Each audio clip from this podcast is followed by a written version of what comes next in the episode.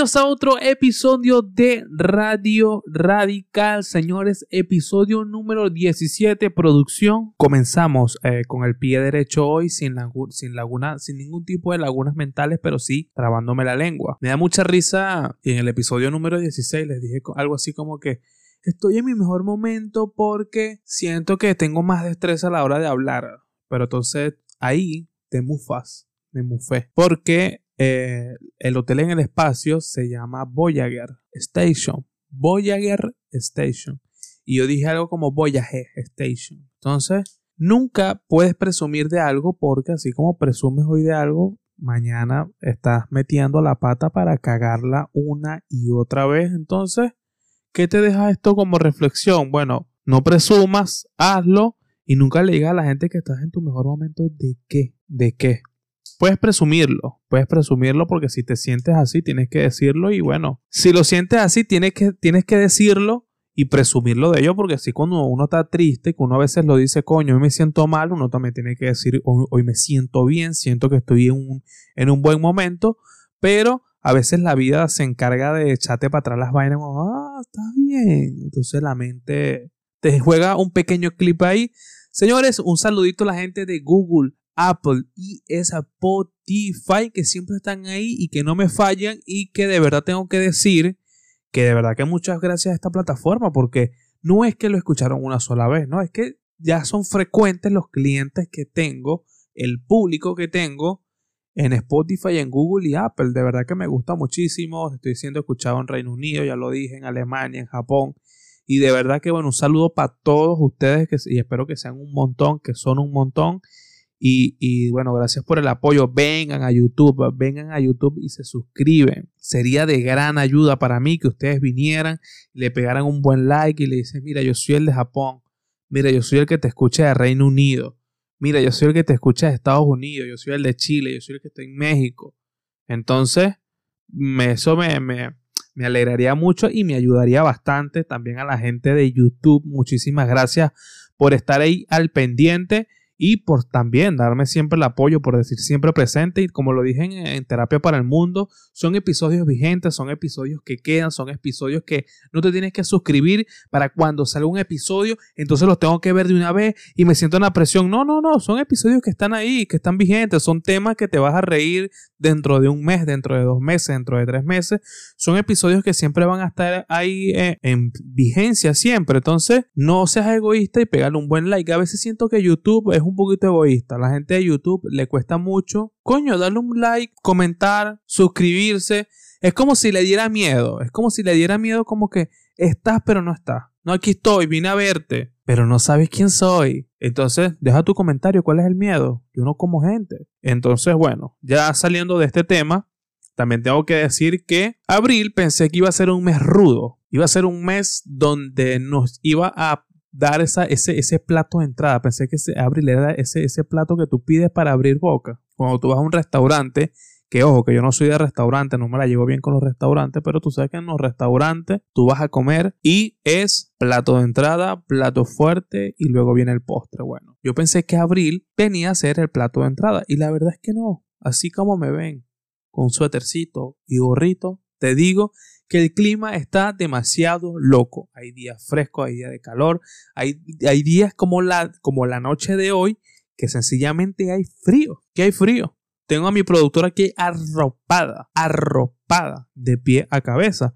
Pero bueno, es normal que pase, es normal cuando uno vive en estos países de, de primer mundo que tienen cuatro estaciones al año, bueno, tienes que mamarte ese peo, pana. Tienes que mamarte ese clima loco. Calor, calor, frío, frío. Cuando está y no está, húmedo, húmedo. Entonces tú dices, bueno, y entonces, pero también si lo comparo con el clima de otras partes de España, por lo menos Madrid, Barcelona, donde dicen que el nivel de humedad está siendo alto y que está lloviendo, y lo sé también porque veo los partidos de fútbol y caen aquellos aquellas tormentas en plenos partidos que tú dices, pero bueno, vale, se está cayendo el cielo o qué es lo que está pasando. Pero aquí, aquí en Santa Cruz de Tenerife no tienes ese clima, no tienes ese clima tan extremo, pero sí es alocado, pero nunca pierde lo loco, alocadísimo. Me gustaría de verdad que, que cuando tú no tienes algo, tú lo quieres. Me gustaría que, que estuviese lloviendo Me gustaría full frío, porque yo soy mucho del frío, pero realmente lo reitero por aquí, por YouTube y por Spotify, por Google y por Apple Podcast, que me ya viene siendo hora de sacar las bermudas, señores. Viene siendo hora de sacar las bermudas. Quiero exhibir estas hermosas piernas que Dios me ha dado y, y, quiero, quiero tenerlas. Quiero, quiero ya, bueno, ver que la gente vea mis bellas piernas. Y bueno, ya también eh, eh, pasando al siguiente tema, quería, me, quiero, me quiero así. Hoy vine así como, como raro, porque hoy tengo varios temas. Por ejemplo, fíjate este, el fracaso. Les quiero hablar del fracaso. Para mí, el fracaso eh, empieza el fracaso, vamos a suponer, la gente tiene como fracaso cuando empiezas un negocio, cuando empiezas una relación, cuando empiezas algún proyecto de vida, cuando inicias algo y no, no cumples aquellos objetivos que estabas buscando en relación, en negocio, etc. También se puede entender que por fracaso son aquellas personas que no lo intentan nunca. O sea, las personas que yo quiero, yo quiero, yo quiero, yo quiero y se quedan en el yo quiero, pero nunca luchan por perseguir ese sueño. Entonces también están las personas que nunca inician algo por el, porque tienen ese miedo o ese tabú de fracasar y hay personas que quedan marcadas por el fracaso porque le han dedicado 5, 15, 20 años a algo todo, o, o siente que son buenos solamente en eso y no hacen otra cosa más que lo que hacen, que el oficio que hacen o que la vocación que hacen y resulta ser que al final fracasa. Yo sinceramente siento que fracasar es no intentarlo y que de cada fracaso que tú tengas, que sí, el fracaso existe y que no debería ser un tabú para muchos, que para mí no lo es, porque de cada fracaso, cada fracaso que tú vas sumando, sumando, sumando, sumando, cada fracaso que tú vas sumando va acortando ese camino y aquí cambiamos a otro tema, al éxito. Entonces, no hay un éxito sin un fracaso. Mientras mayor sea tu fracaso, más grande y más duradero, ese éxito también. Entonces, mm, sin fracaso no hay éxito y sin éxito no hay fracaso. Entonces, ¿por qué te digo esto, Jorge? ¿Por qué estás diciendo todo esto? ¿Qué te pasa? ¿Estás loco? No me trates como un imbécil nosotros lo que te vemos a ti no somos unos inútiles y la verdad es que no lo digo por ustedes, por la gente ni de YouTube, ni la gente de Spotify, ni ninguno de ustedes. Lo digo porque hace poco murió el príncipe Felipe. ¿Príncipe Felipe o rey Felipe? No, príncipe porque rey es la de rey, si hablamos de rey, la reina es Isabel, ¿no? Todos los portales empezaron a publicar esta noticia. Entonces yo hice el comentario, un comentario simplemente en uno de estos portales. Al fin murió. Así, al fin murió. Así. 700 comentarios. 700 comentarios que el teléfono me iba a colapsar. Creo que esos 710 nos reímos. 10 personas nos reímos. Que por fin, que tal.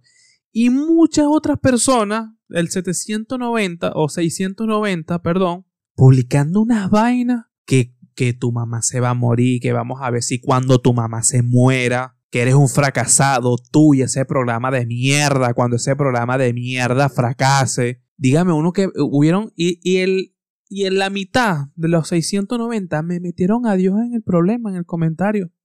¿Ah? Y yo decía, pero ¿qué tiene que ver Dios con este problema? ¿Qué tiene que ver Dios con este problema? No entiendo, la verdad no entiendo a veces las personas. Y de paso yo me metí a ver sus perfiles en Instagram y era una vaina como que, y de verdad llego a la conclusión de que gente sin oficio, cómprate una vida, cómprate una vida porque no entiendo que alguien, que alguien de mis seguidores me explique ¿Qué tiene de malo decir? Al fin murió. No es que no nos hubo un comentario bien de pinga que dice, ah, bueno, pues, es que nunca nos vamos a morir. Y es verdad.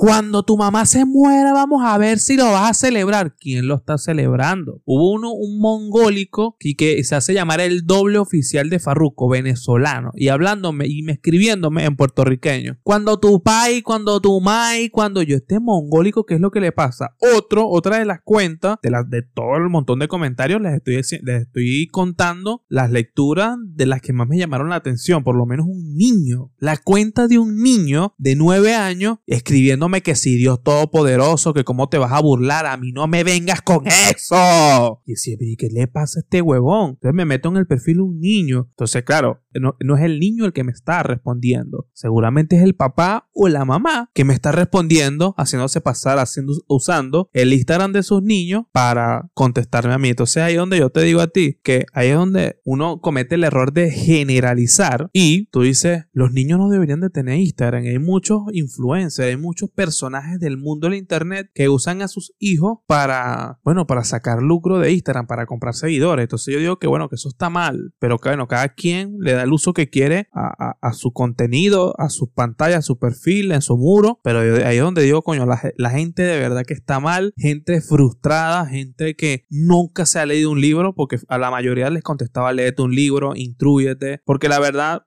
Eh, ya a mí no me gusta decir que envidioso, pero son personas, sinceramente, mira, así sencillos, sin ponernos tóxicos, son personas que no tienen una vida, son personas que están ahí, están ahí están ahí todo. Ah, porque yo no entiendo qué tiene de malo lo que yo dije. De verdad no, no. Y a, más de uno le puse, pero dime qué tiene de malo. Y una, bueno, en fin, y después, y luego ponen y luego dicen, ¿por qué los jóvenes?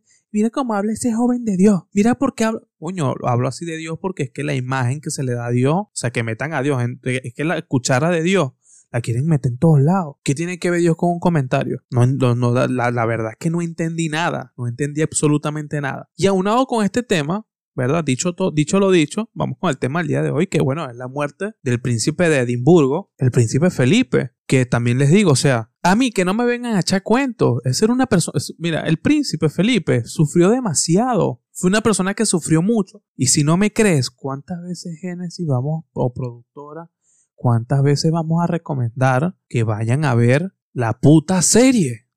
¿Hasta cuándo? No, y hubo un comentario que me decía y que Tú no sabes con quién te estás metiendo. Que peleó en la Segunda Guerra Mundial. Un hombre, un, hombre de bien. Como si yo le estuviese insultando a la mamá o al papá. ¿Ah? Coño, es que nosotros somos muy marginal, pana. Mira, yo te voy a decir una vaina. La mayoría que me contestó si son venezolanos. Yo lo voy a decir. ¿Ah? Marginales. Si ni siquiera han viajado para Reino Unido y te vas a poner a defender. ¿Qué vas a ver la reina? ¿Ah? Si esa gente estaba feliz, el príncipe debe estar bailando Romeo arriba con Dios. ¿Tú crees que ese carajo no sufrió? 90 murió de 99 años. 99 años. No, y, no, y hace como una semana, hace como dos semanas, a medida que yo vaya hablando de esto, ve buscando fotos y ve poniendo la foto como estaba de mal. Una lechuga parecía. Una lechuga podrida ya estaba ya. ¿Y tú crees que se murió? No, es que se tenía que morir. ¿no? mi mamá me dice, mi mamá me dijo este comentario, y mi mamá que es de Dios, imagínate, me dice, Nahuara, ¿y, y qué, qué? Es, es, comentario, comentario de mamá, pero comentario de pinga. Que dice, ¿y qué habrá hecho ese señor que vivió hasta los 99 años? Pero es que es verdad que ese señor estaba muy escoñetado. Escoñetado. Y yo te apuesto que ahora la reina va a descansar también. Y muchos de sus allegados van a llegar porque, coño, es que es arrecho porque yo me imagino que muchas personas no han tenido un abuelito o una abuelita enferma. Porque no hablo a nivel económico, hablo a nivel de sufrimiento. Porque es una agonía, porque es un sufrimiento tener un familiar en esas condiciones. Que imagino que, bueno, no es el caso de la reina porque ellos los tienen todos. Pero me imagino que los días que pasó en el hospital eran una cuestión de, este, de sufrimiento, de miedo, de no saber qué era lo que iba a pasar. A fin, bueno, a fin de cuentas dijeron que estaba fresco como una lechuga y el príncipe Felipe, bueno, murió.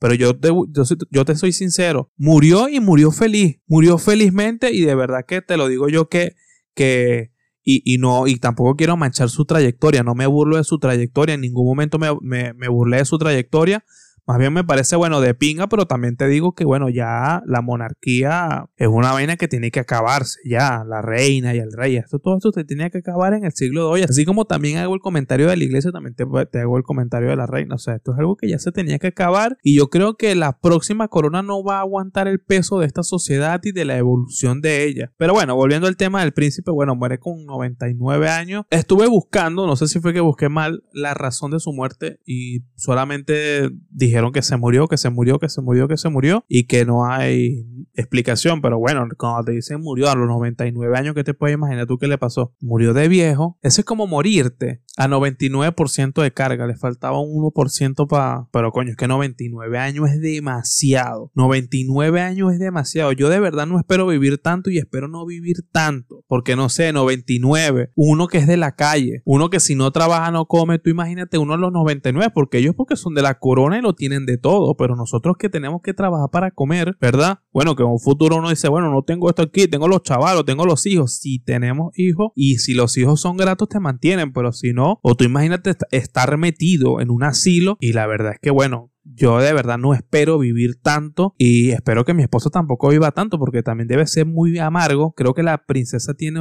94 años o algo así, se llevaban 4 o 5 años de diferencia. Y entonces tú dices, coño, para que viví tanto también tiene su, no digo sus cosas malas, pero también ya uno empieza a ser como un estorbo porque ya tú no tienes las mismas energías, no tienes las mismas capacidades de salir, de ir, de, rumbear. Entonces ya como que va perdiendo un, ya va perdiendo un poco el sentido de la vida porque también también muchos comentarios me decían, ¿tú crees que no tenían familiares? Pero que si las, familias son los primeros que están alegres porque se murió, porque dejó de sufrir, está descansando en paz. Si arriba existe un cielo y si arriba existe un Dios, está descansando en paz, está descansando en paz. O sea, yo no de verdad no le veo el comentario negativo por ningún, por ningún lado. Entonces, bueno, tengan en cuenta de que vayan a lanzarse un comentario así, queridos seguidores piénselo bien antes de hacerlo para que no queden como unos ignorantes y traten de comprarse una vida para no andar por ahí andar aburriéndole la vida a nadie. Yo la verdad, yo soy muy, yo, con esto me lo reí, fue un día que me lo pasé muy bien, me reí muchísimo, pero también digo, coño, me puse como reflexivo, yo siempre me lo llevo todo al lado reflexivo, digo, coño, qué triste esta gente, ¿vale? Qué triste esta gente y qué mediocre, pana cuánta marginalidad nosotros los venezolanos, pero bueno, es algo que escapa de las manos de todos. Bueno, señores, ya estoy en todas las plataformas como Jorge Cibeles y cuando digo todas las plataformas, tanto Twitter como Instagram, señores, acuérdate, dale un buen like, un buen me gusta, compártelo, suscríbete, dale amor, dale cariño, ayúdame, ayúdame. No te dé pena. No, lo que pasa ahora es que yo soy la muchacha que vivía atrás de tu casa y me da pena ser tú. Yo no soy tuyo. Yo soy de todo el mundo. Hasta la próxima.